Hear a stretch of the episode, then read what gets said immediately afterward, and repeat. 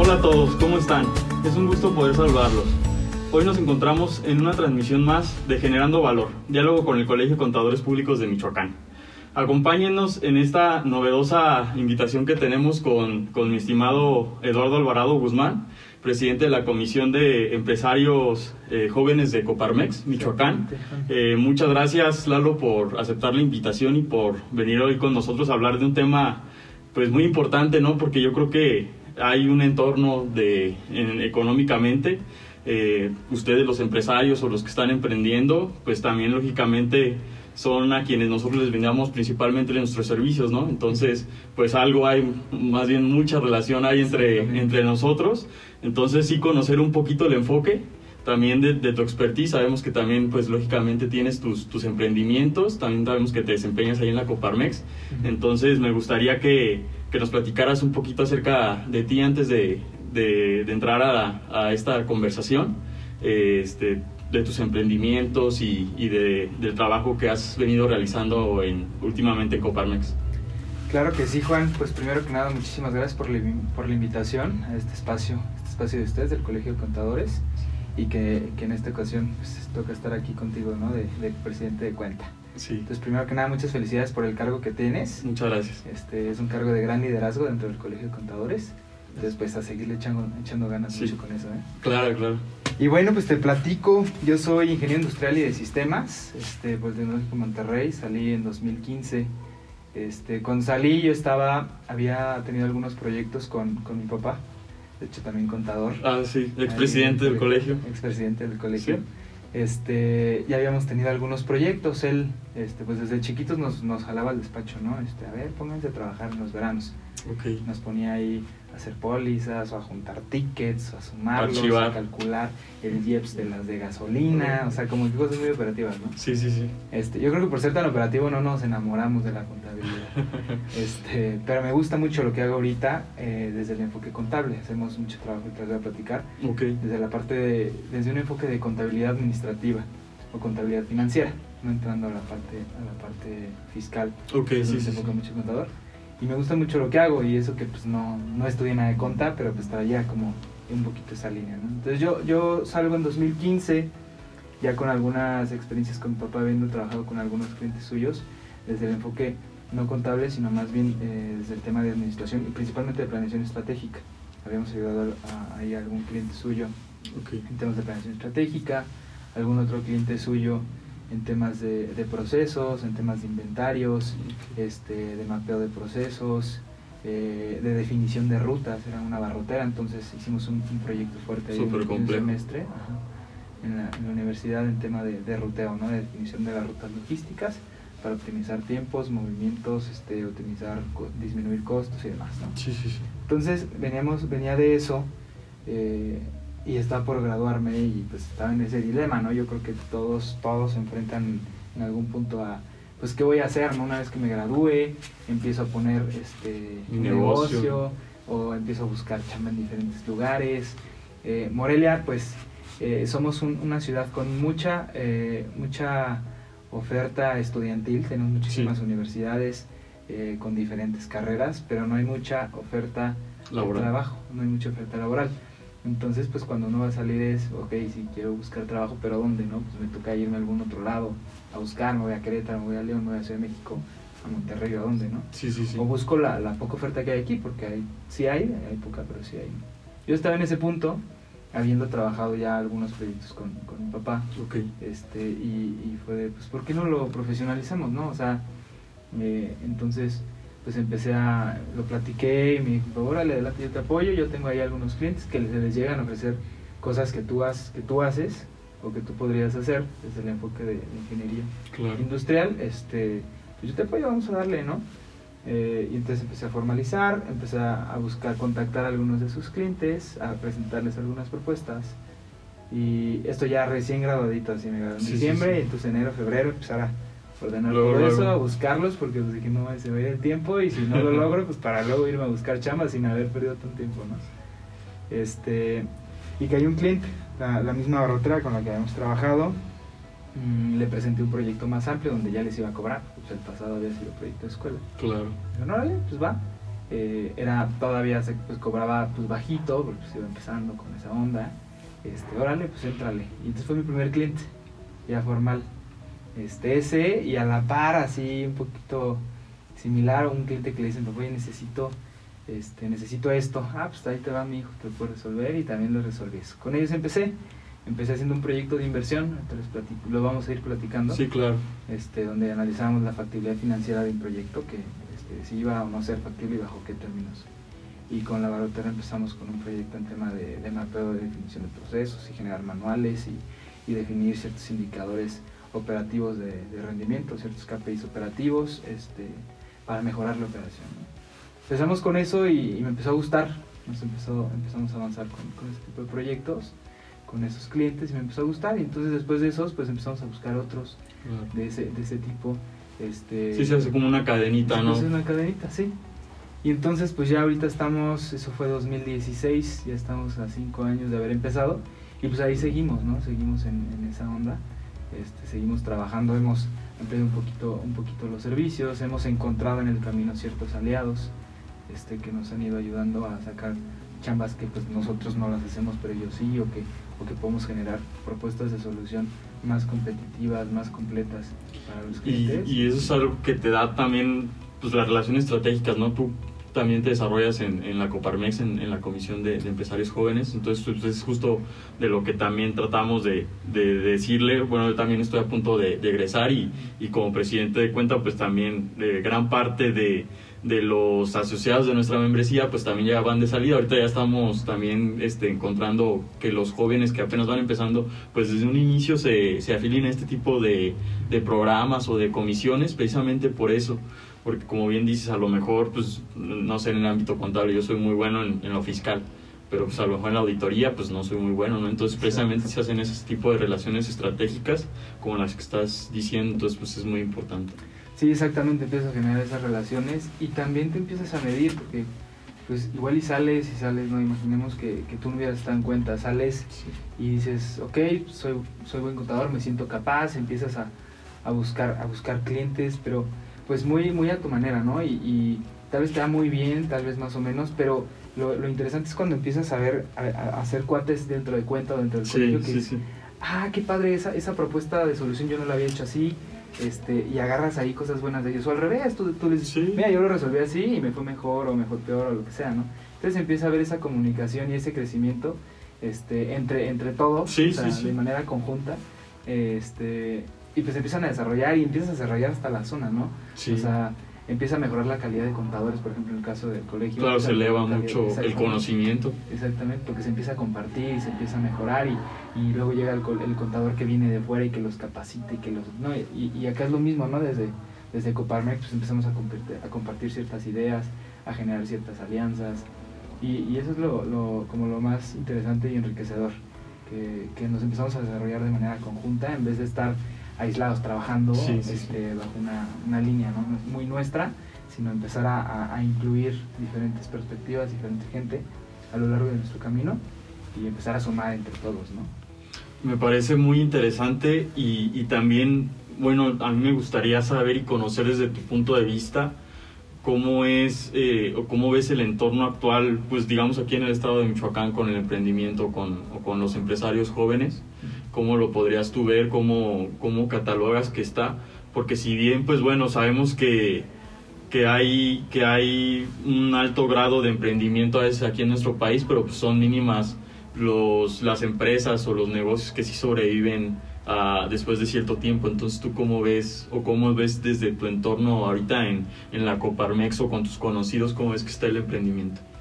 Bueno, el emprendimiento eh, yo veo por ahí, por ahí uno de, los temas de lo que, de lo que vamos a hablar era justo eso y de, y de cuáles eran las dificultades ¿no? al emprender. ¿no? Yo el emprendimiento, si bien veníamos de, por ejemplo, del tema de gobierno, veníamos de una administración que, que, apoyaba mucho el emprendimiento, que tenía ciertos institutos como el INADEM para, para impulsar proyectos de emprendimiento que ya no se tienen.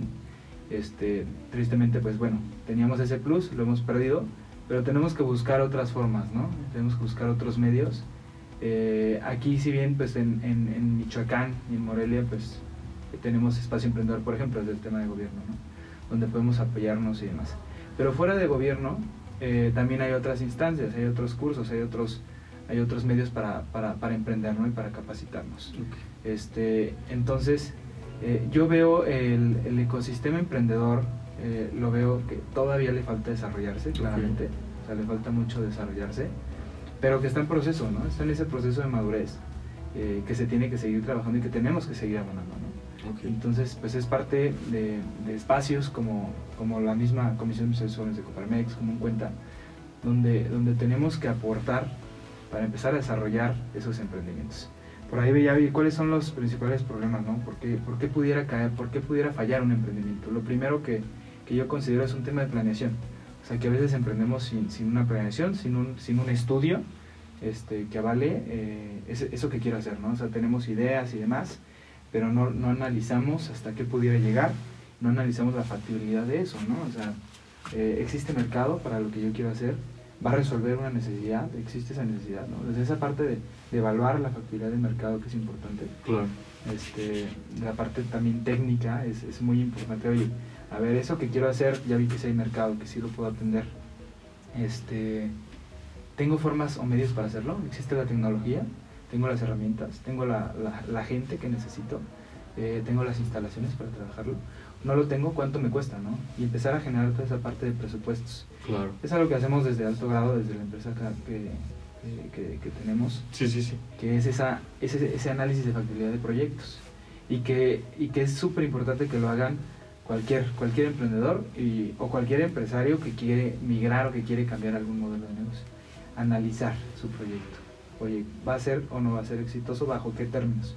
Bueno, no exitoso, sino este, va a ser autofinanciable o sustentable en el tiempo, ¿no? O sea, porque, porque bueno, la idea de una empresa es que genere valor, ¿no? Que genere valor. Y para que genere valor, puede ser generar valor para la sociedad en, cierta medida, ¿no? Este, pero tiene que generar valor financieramente hablando, porque si no, pues no se vuelve sustentable en el tiempo y pues quiebra, ¿no? Y, muere. Claro, sí, sí, sí. Entonces, tenemos que llegar por eso a, una, a, una, a un análisis de factibilidad financiera. Oye, ¿en qué momento voy a, voy a empezar a, a, generar, este, a generar utilidades en la empresa? ¿no? ¿En qué momento voy a recuperar mi inversión? ¿no? sí, claro, como tangibilizarlo, ¿no? Poner metas, poner números, o sea, como hay veces que, bueno, de la emoción dices, no, pues voy a ganar un millón de pesos, ¿no? Pero a veces no, no ganas ni 100 mil. Sí. Entonces es precisamente ese tipo de cosas, ¿no? Exactamente. Y luego dicen, en el Excel todo el mundo es millonario, ¿no? porque en Excel echas números y generas millones en, en, una, en un mes, ¿no? Ay, en un año ya millonario. Sí, Y la vida real pues no es así. Pero todo depende de un buen, de un buen análisis de cada uno de los elementos, o sea, de la, de la parte de mercado, la parte técnica, la parte financiera, ver temas legales, ver temas de impactos ambientales. O sea, hacer una buena planeación antes de empezar tu emprendimiento, este, porque ya vas un poquito más a la segura, ¿no? ¿Y qué pasa? Que, que uno de los principales problemas es, es que no tengo dinero para emprender, ¿no? Es lo principal, es que no tengo dinero para emprender. Estábamos, estamos ahorita trabajando con, con un cliente, este, que en una llamada, oye, necesitamos un millón de pesos. Ah, ok, aquí te los mandamos, ¿no? Es una empresa muy fuerte. Ok. Entonces, este, puede, puede solicitar capital y, y se lo prestan, ¿no? Claro. Este, entonces, lo que, lo que puedes ver ahí en ese tipo de operaciones es que, pues afuera hay dinero, ¿no? La gente tiene dinero, hay gente que está haciendo dinero que a veces no sabe qué hacer con él, ¿no? Hay, hay empresas fuertes que generan dinero. Eh, entonces, el tema es cómo poder, cómo poder acudir a ese recurso, ¿no? Claro. ¿Qué tal si generas un buen proyecto, ¿no? Tienes un super proyecto, bien elaborado, que, que el proyecto te dice que va a generar, que va a generar recursos y demás. La siguiente parte que yo mencionaría que tendríamos que trabajar para desarrollar un poco el tema de, del, ecosistema emprendedor, que es la parte de las vinculaciones. ¿no? Por, ahí, por ahí estaba viendo a ver qué, tanto es, ¿no? Pues es, ok, ya resolví la parte del proyecto, ya, ya vi que mi proyecto puede o no generar, este, idealmente pues si no puede generar pues lo desecho y busco otro que sí puede generar. Sí, sí, sí. Pero si puede generar, pues tengo que trabajar el tema de las vinculaciones. Primero, vincularme para generar un buen equipo de trabajo. O sea, igual y puedo yo solo sacar el, el tema, pero, pero igual necesito armar un equipo, ¿no? Antes del equipo, obviamente, pensar en la necesidad. Oye, a ver si existe esa necesidad. O sea, vincular mi idea, mi proyecto, a, a, qué necesidad voy a estar resolviendo. Es un tema de, de vinculación o de, o de, o de alineación, ¿no? Claro, sí, sí, sí. Este, alguna problemática con una solución. Una vez que vinculas esa parte, es vincular tu un equipo, ¿no? A ver, ¿con quién lo voy a trabajar? ¿Quién me va a apoyar? ¿Estamos completamente motivados? ¿Estamos completamente comprometidos con el proyecto o no? Si no hay esa parte de compromiso, pues el proyecto también se puede caer en cualquier momento. Sí, sí, sí.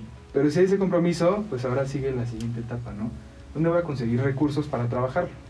Entonces, es esa parte también de vincularte como en espacios como cuenta, ¿no?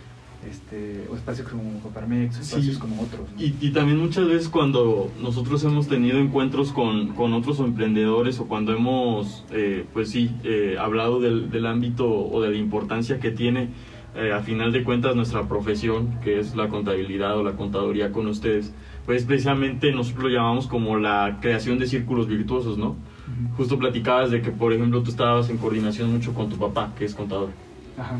Entonces, pues ahí se alinea como mucha, se hace una sinergia, se hace un círculo virtuoso, ¿no? Sí. Porque a lo mejor si estás aislado y, y, y, pues estás queriendo hacer tú solo, porque a lo mejor está bien, ¿no? Que el emprendedor, pues al principio, no sé, haga sus estados financieros o haga sus presupuestos o no sé, pero yo creo que ya a la larga se vuelve un problema y te estancas. Sí. Eh, como tú dices, es, por ejemplo, porque a lo mejor el contador conoce un abogado cuando se ocupe algún tema legal. Exactamente. Eh, a lo mejor, pues, por ejemplo, tu papá vincula a sus clientes cuando ocupen eh, a un tema de consultoría como la que tú nos estás platicando que, que han realizado. Entonces, precisamente eso, ¿no? Que se salgan... Yo, yo no digo que esté mal que lo hagan al principio, pero yo después sí les sugeriría que se acerquen precisamente a, a, a un contador Sí. este bueno, eh, a un a, a organismos como la Coparmex para que pues, incluso ahí puedan encontrar otros clientes, otros proveedores. Entonces es, es como, como, Es esa como un proceso de madurez. ¿no? Exacto, Es un sí, proceso sí, de sí. madurez de la idea, del proyecto. Y este y sí es bien importante esa parte de generar generar esos esos círculos virtuosos Claro. que salen de un tema de, de irte vinculando, ¿no? Este, porque igual tenemos, te- imaginamos, tengo la mejor idea, este, está buenísima, ya generé mi equipo, pero no encuentro los medios para vincularme con alguien que me apoye con tema de recursos. Pueden ser di- diferentes tipos de recursos, igual lo que me falta es recurso humano, no sé dónde conseguir gente para que trabaje conmigo, ¿no? O igual es este es tema de tecnología, no, no existe, no la conozco, ¿no?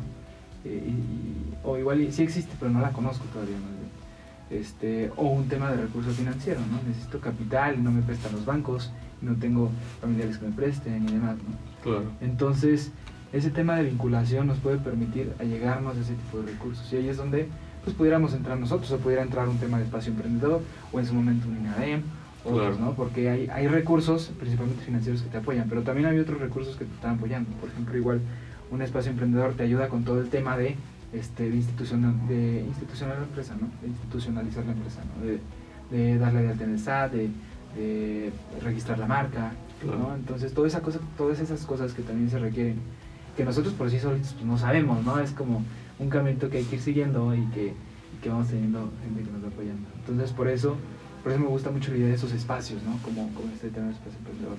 O, o como, como los mismos de, de Coparmex o de Cuenta, que a veces generan esos espacios para vincular, ¿no? Por ejemplo, a veces nos llegan convocatorias temas de emprendimiento. eh, una, la última que nos llegó fue de una empresa que se, bueno, no, no es empresa, una asociación que se llama, una fundación, se llama Wadwani Foundation. Mm. Wadwani Foundation es una fundación que sale de un señor Rashesh Wadwani, o no sé cómo se llama. sí, sí. Este, creo que es hindú, bueno, de la India más bien, este, que, que, que armó una fundación para captar empresas e impulsar emprendimientos o ideas de emprendimiento e impulsarlas. Entonces, es más, yo entré a ese, a ese curso, nos lo, nos lo pasaron, nosotros lo bajábamos con la gente y el que quisiera se podía inscribir Ok. y entrar en un proceso de, este, de, de incubación o de aceleración, dependiendo de la etapa en la que estaba. ¿no? Sí, sí, sí. Pero hay, hay ese, ese tipo de apoyos que a veces pues no conocemos. Entonces, el chiste es irlos, o sea, igual tú y yo, irlos a cazar. Y, y entonces que los chavos que, que están con nosotros, que dicen, oye, yo quiero emprender, ayúdame, ¿no? Sí. Y nosotros vamos a cazar estos proyectos y a ver, ahí te va, pero métete, ¿no? Y hablamos un tema de compromiso, ¿no? Entonces, Sí. si está ese compromiso y está esa idea bien, plasma- bien plasmada con, con un proyecto detrás, pues te bajamos un proyecto de estos y esto te acelera y te impulsa tu, tu proyecto y, Oye. y probablemente con eso sale, ¿no? Con ese tema sale. ¿no? Entonces yo creo que es bien importante, uno sí tener bien el proyecto y otro el tema de, el tema de podernos vincular, ¿no? Podernos acercarnos a, a los recursos que necesitamos, ¿no? O sea, sea armar un equipo, sea un recurso financiero, sea tecnología, sea lo que sea. Claro, sí, y, y precisamente me llama como la atención de, de cómo, cómo hay ciertas limitantes, ¿no? A lo mejor sí, eh, por ejemplo, se eliminó el, el INADEM, ¿no? Ya desde el año pasado. Sí. Pero precisamente sí es como no quedarse ahí como estancado, ¿no? O tú consideras que como que sí hay ya de entrada ciertas limitantes externas eh, ahorita en el entorno empresarial. Eh, o, o, tú crees que es más bien como, como eso, como agarrar la iniciativa propia y decir, sabes que no, pues yo pues busco ese tipo de, de asociaciones o de fundaciones que las que hay, que, que, existen como bien lo mencionaste, o qué otras limitantes crees que podía haber en este, en este caso. ¿Qué otras limitantes, aparte del tema de recursos? Del tema, ajá, exactamente. Este, híjole, puede ser un tema un tema así eh, sí local no de la misma economía local que, que no claro, permita sí. que no permita sí crecer. pero justo va con lo que nos comentaste no de que bueno armar el proyecto no a ver por ejemplo yo a lo mejor quiero poner aquí un negocio del tal tipo pero pues a lo mejor hay 20 no Ajá, exacto. entonces pues no es factible exactamente entonces sí sí precisamente es como como acercar pues hacer tu plan hacer tu proyecto hacer tu presupuesto sí. para eliminar justamente como esas limitantes no para los que nos escuchan eh, que quieran emprender o que quieran armar sí. su, su, su, su, negocio, pues está ahí, ¿no? Sí, sí, sí, en esa parte vas eliminando y dices, a ver, ok, esta es mi idea, ¿sabes qué? Analizando el mercado veo que aquí no va a pegar porque tengo tanta competencia, porque aquí no les interesa, porque mi producto no es el mercado, lo que sea, ¿no? y vas limitando. Y ahí te vas a dar cuenta o te vas a ir dando cuenta de, de hacia dónde tienes que dirigir tu proyecto, ¿no? Bueno, pues continuamos aquí con, con Eduardo Alvarado, presidente de la Comisión de, de Empresarios Jóvenes de Coparmex Michoacán. Y, y, pues vamos a entrar a este segundo bloque y, y me interesa mucho preguntarte eh, qué tan relevante es el uso de, de, las tecnologías financieras o de las herramientas tecnológicas con las que, con, con las que contamos. Porque justo creo que la pandemia lo que hizo fue acelerar cierto, pues sí, cierta digitalización de varias cosas, ¿no? Porque pues encontramos plataformas, eh, pues sí, las famosas, ¿no? De, de servicios de, de, comida, ¿no? De, de transporte. Eh, y, que, y que yo creo que muchas empresas entraron en, muchos emprendimientos entraron, o a veces, por ejemplo, en el tema de, de la comida, me imagino, ahora ya ni siquiera es necesario que pongas el restaurante grandote y bonito, ¿no? Mientras esté bueno y, y en tu casa puedes armar un, un, un, buen negocio de comida gracias a este tipo de, de, tecnologías y justo el año pasado creo que nos enseñó mucho de eso, ¿no? De que ya estamos en una nueva era digital. Entonces, para ti, ¿qué, qué tan relevante se, se ha vuelto este aspecto? Sí, bueno, para mí es súper importante la adopción de tecnología en los negocios, súper importante. Este, un buen punto es cómo vimos esa transición entre estar todos yendo a la oficina a estar en casa, ¿no? Y, y, yo creo que mucha gente lo notó, de que empezó sí. a estar en casa y ya no, ya no se podían poner de acuerdo, ¿no? O sea, a ver, pero es que ¿qué, qué chamba avanzo yo? ¿O ¿Cómo avanzo? ¿Cómo entrego? Entonces, eh, ese tema de no, estar, de no haber incluido tecnología antes complicó muchísimo. Imagínate que en, en una empresa este, que trabajaban, que igual yo trabajaba en mi computadora o, o a papel, este, trabajaba mi avance de lo que sea y se lo pasaba a otra persona a papel y entonces a papel Sí. lo trabajaba un tema contable, ¿no? Que, Sí, que sí, todo es sí, papel, claro, ¿no? Que la póliza es a papel y, y, este y, y que te entregan las facturas en papel y Sí, sí, sí. entonces yo veía la complicación este, de que pues tenían que ir los contadores pues tenían que regresar cada, cada semana a recoger la papelería para y llevarla y traerla y así y a mí con los chavos que me ayudan este pues también no nosotros estamos acostumbrados igual a aunque sí trabajamos pues con, con plataformas en la nube de todas formas nos veíamos y nos explicábamos y a ver avanza de aquí y aquí y aquí cuando cuando empezamos a estar todos en línea pues fue una complicación al principio porque no sabíamos cómo ponernos de acuerdo en los proyectos para ver quién, quién iba a avanzar qué cosa ¿no? Sí, claro. Entonces el, el, tema de la pandemia llegó para mejorar eso, ¿no? para, Sí. que, para que empezamos a adaptar ciertas tecnologías, eh, por ejemplo, eh, en darle seguimiento a proyectos, ¿no? a los proyectos que trabajamos, ¿no? administración de proyectos. Incorporar un, bueno, hay diferentes plataformas para no mencionar, que nos permiten asignar trabajo a, la, a las diferentes personas de la empresa y que puedan estar avanzando sin tener que tener cierta injerencia o cierto apoyo Sí. este, de, manera, de manera presencial. Entonces, pues eso nos permite liberar chamba rapidísimo, estar avanzando conforme objetivos, eh, estar resolviendo los temas, ¿no? Eh, entonces eso por un lado, ¿no? Pero hay otras tecnologías que nos ayudan a resolver otras necesidades. Por ejemplo, eh, justo an- empezando la pandemia, eh, empezamos con un proyecto con una distribuidora de bebidas. Ok, Distribuimos una marca que se llama Tehuacán Brillante, ok. que pues, es agua, agua natural, agua mineral de, de Tehuacán, Puebla. Mm. Este, de por, que por cierto, no sé si tu papá le decía al agua mineral o le dice Tehuacán. Sí, yo lo conocía por. Tehuacán, sí, Tehuacán. Pero no conocimos nosotros, no conocimos la marca Tehuacán. Bueno, yo no la conocía hasta ahora. Sí, sí, ¿no? sí, sí, sí. Este, pues que porque en su momento era la única marca de agua mineral, entonces todo el mundo le decía Tehuacán, ¿no? Así como los Kleenex, pues que son pañuelos desechables, que decir la marca. Así le decían agua, en vez de decir agua mineral, le decían Tehuacán.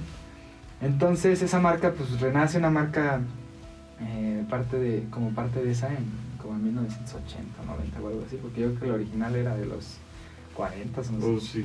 Este, y nos traemos una distribución a Morelia, entonces estamos distribuyendo agua, agua mineral marca Tehuacán Brillante y Ok. refrescos y, y agua natural. Pero bueno, el chiste es que, este, por ejemplo, es, es mi, mi acercamiento a una distribuidora que he tenido, ¿no? Habrá gente que tiene distribuidoras grandes y que pues ahí es un tema, que, que también he visto el tema cuando hemos este, trabajado con, con empresas de, De distribución, como abarroteras y demás. Pero es un tema complicadísimo, el tema de manejo de inventarios, de dar entradas, dar salidas, hacer conteos cíclicos, o sea, ver si sí cuadra Sí, mi inventario con mi, con mi producto.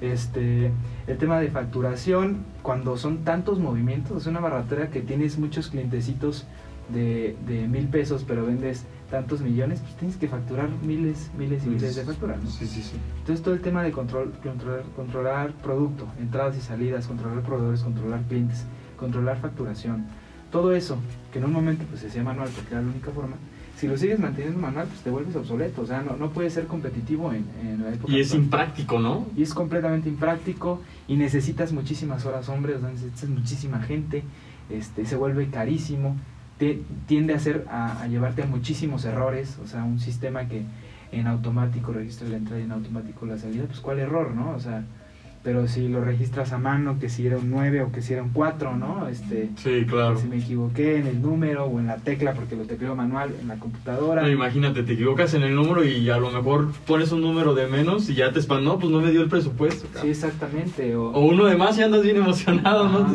Ando bien. O has entrado a un producto y en vez de poner que vale 90 pesos le pones que vale 900 y pues tu, tu inventario crece exponencialmente, pero no tienes forma de comprobarlo porque no hay entonces, ¿no?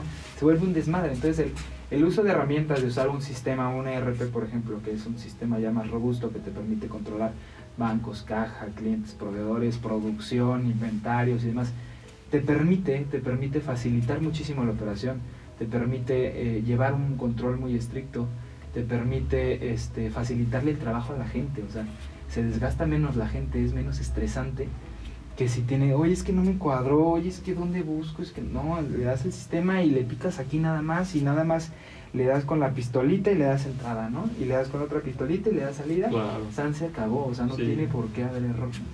El hecho de incorporar esos sistemas te permite facilitar mucho, ¿no? No, como acá en, en, en la, en la contabilidad o en la contaduría, yo creo que pues sí, claramente somos una, una profesión vigente, porque precisamente es eso, ¿no? Hay, hay sistemas, los conocemos como el COI, como el COMPAC, que precisamente vinieron a hacer eso.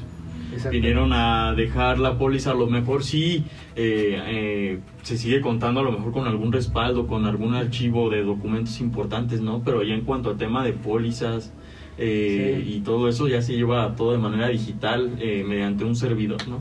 Sí, sí, sí. Y por ejemplo, me tocó llevar algún acercamiento con COI. Tuvimos ahí un Ah. Este, no, hombre, y por ejemplo, de lo que vi, puedes hacer pólizas dinámicas. En puedes Ah, sí, sí, una sí, sí, póliza, sí, sí, claro, sí. jalar la factura, La factura y, y solo, te la sí. genera la póliza. Pero precisamente ahí es donde se debe tener cuidado, ¿no? Porque la tecnología Sí. es una chulada. Claro, si la sabes usar. La tienes que saber usar, Ajá. exactamente. Y eso es en todo. O sea, Sí, también sí, sí. con algún tema de control interno, como bien lo mencionaste, de procesos. Exactamente. Eh, pero también, por ejemplo, en el caso de, de nosotros los contadores, oye, sí está bien que, que a lo mejor existe esa póliza dinámica y que a lo mejor ya nada más bajes el XML y él te haga la partida, ¿no? Pero ahí es donde tienes que estar atento y Exacto. saber, ¿no? Pues saber, o sea, ver bien la factura primero o el XML y decir, ah, no, pues esto sí, sí, Sí sí es como, sí, sí es como me lo está cargando la póliza, o, Sí, no aplica. Sí, es ahí donde entra eh, el tema de la tecnología con el tema de, de la persona. O sea, la- los contadores, por ejemplo, yo los visualizo eh, primer, antes como que era muy operativa, la, la- mucha talacha el tema Sí, contable. sí, sí. sí. y así como muchas otras, muchos otros trabajos. Claro. Y tiene que migrar o tenemos que migrar a un tema más estratégico, todos, ¿no? ¿Con qué? Con apoyo a la tecnología, ¿no? ¿Por qué? Porque igual y se hace una, una, una- un trabajo de consulta, una auditoría o un, un proyecto para, para delimitar cómo van a trabajar las pólizas dinámicas, generas tus pólizas dinámicas. Yo me acuerdo que en el proyecto tenemos una póliza dinámica para gasolina, una póliza dinámica para X gastos, ¿no? O sea, Sí, tenemos sí. una póliza dinámica por concepto de gasto, porque porque se contabilizan diferente, ¿no? Sí, Tú claro. sabrás decirme más que yo. Tú sabrás decir más que yo. Entonces teníamos un montón de pólizas dinámicas, pero estaba programado pues para no errarle, ¿no? O sea, Claro, si es este tipo de, de gasto, este tipo de egreso, va con este tipo de póliza. Y que justo pues tú lo puedes modificar, ¿no? Y ahí está Exacto. también está el tema de saberle, que de hecho ya últimamente, bueno, yo, yo, yo llevo apenas como tres años en este tema de colegio contadores y todo eso, Ujú. pero justo en los últimos meses también ha tomado mucha relevancia el tema de la Big Data, ¿no? De que Sí. es tomar los números o tomar precisamente esas cosas y saber interpretar. También, por ejemplo, como dice la póliza dinámica, porque a lo mejor sí es un egreso o es un ingreso el que tienes que, que contabilizar, ¿no? En este, en este caso. Pero pues tienes que estar muy atento, tienes que tener mucho cuidado precisamente con eso, ¿no? De, de si sí se está cargando bien, si se está abonando bien. Sí, exactamente. Y, y bueno, y a lo mejor nosotros que estamos un poquito más centrados, a lo mejor se nos hace fácil, pero voy a bajar a un tema mucho más simple, ¿no?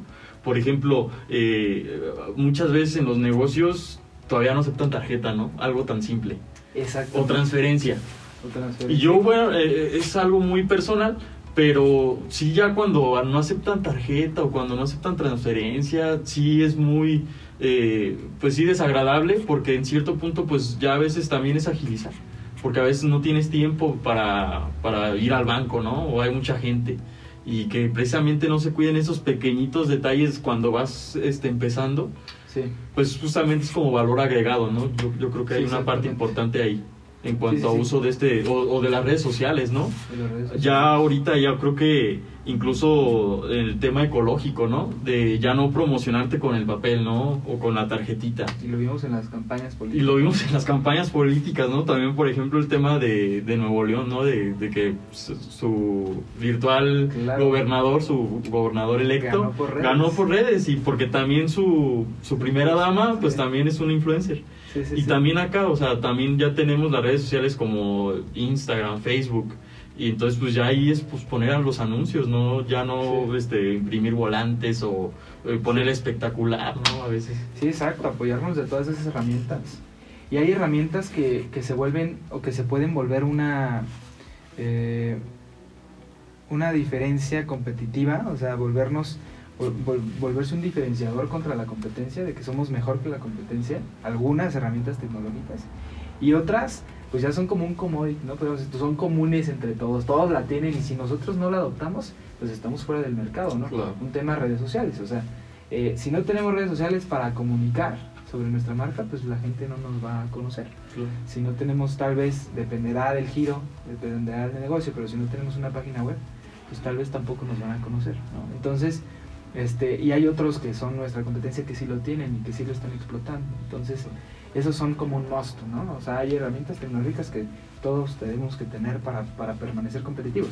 Y hay otras que podemos usar para, para diferenciarnos, ¿no? Por ejemplo, este, un cuate de la comisión, este, él se dedica a instalar eh, tiendas en línea. Tiendas en línea, pues hizo un boom a partir de la pandemia, la porque pandemia. pues ya no podíamos abrir local para que llegaran a comprarnos, ya no podía venir la gente. Simplemente la renta, ¿no? Si ya no venía la gente, Simplemente la te comía la renta, ¿no? Y fue lo que pasó justo a muchos negocios, a muchos emprendedores, ¿no? De que pues se los comía la, la, la renta. Exactamente. Y pues, sí, sí, sí.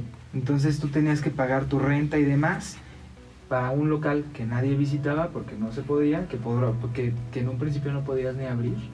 Claro. Este, entonces, pues si tú empiezas a migrar a esas otras tecnologías que antes, pues el tener, el, vender en línea era así como que, ay, wow, vendes en línea, no, yo tengo mi local y aquí me va bien. Eh, a partir de la pandemia, pues, todos tenemos Sí, que irnos a vender en sí, línea, sí, ¿no? o sí, sea, sí, no hay de otra, o vendo en línea o no vendo. Sí, sí, sí. Este, entonces está bien interesante porque empieza a migrar, a migrar el uso de la tecnología y es como una, como una manchita, ¿no? Así de que la tecnología pues, está chiquito, el que el que usa la tecnología es poquita, pero mientras va avanzando el tiempo y más con una pandemia, el uso y la adopción de la tecnología se vuelve exponencial. No, y que empresas, eh, hace 15 días estábamos aquí con, con nuestro querido eh, Rodrigo Ortiz, eh, de la Comisión de Finanzas, y con el licenciado Daniel, eh, y, y justo hablaban o teníamos ese tema como de bolsa, ¿no? De las plataformas tecnológicas de inversión. ¿Cuánto, cuánto creció Amazon? Mercado Libre, Sí. ese tipo de se agigantaron todavía Sí, más claro. con este con esto de- con este tema tecnológico de la pandemia. Sí, claro, crecieron mucho. Crecieron y ellos mucho. lo, me imagino que lo explicaron en el Sí, valor de sí, la acción. sí, en el valor de la acción, sí, y justo no quiero eh, ahora sí que equivocarme, pero pusieron un ejemplo con una acción de, de, bueno, nosotros tenemos alrededor de 20 o 30 años, ¿no? Entonces, si cuando hubieras nacido te hubieran regalado una acción de, de esa empresa, Ajá, eh, pues costaba un dólar. Ajá, Entonces ahorita ya tuvieras pues 30 mil dólares. Entonces justo sí, sí, no, sin, sin hacer nada. Con el pasar del Con el tiempo. pasar del tiempo, entonces pues Sí. a lo mejor puede parecer un poco, no sé, incluso como, como ya una obligación, ¿no? El, el implementar todo este tema de la tecnología. Sí, sí, hay tecnologías que, que sí se convierten en una obligación y, este, y hay otras que, que todavía siguen siendo una, un diferenciador, ¿no? Que todavía no todos las están adoptando y que si yo lo adopto antes, voy a poderme diferenciar de la competencia y, y sobresalir un poquito más, ¿no? Sí, y, y bueno, para los que nos están escuchando, para los que nos están viendo, que a lo mejor tengan la espinita, eh, si pudieras de favor, Lalo, de una manera un poco más tangible, eh, tú, eh, ¿qué características, de acuerdo a lo que has venido viendo, crees que debe tener el, el emprendedor actualmente? ¿Qué características tiene que tener el emprendedor? No me gustaría sesgarme porque van a decir, ah, pues yo no soy emprendedor, yo no puedo emprender. Nos vas a limitar. Sí, los voy a limitar.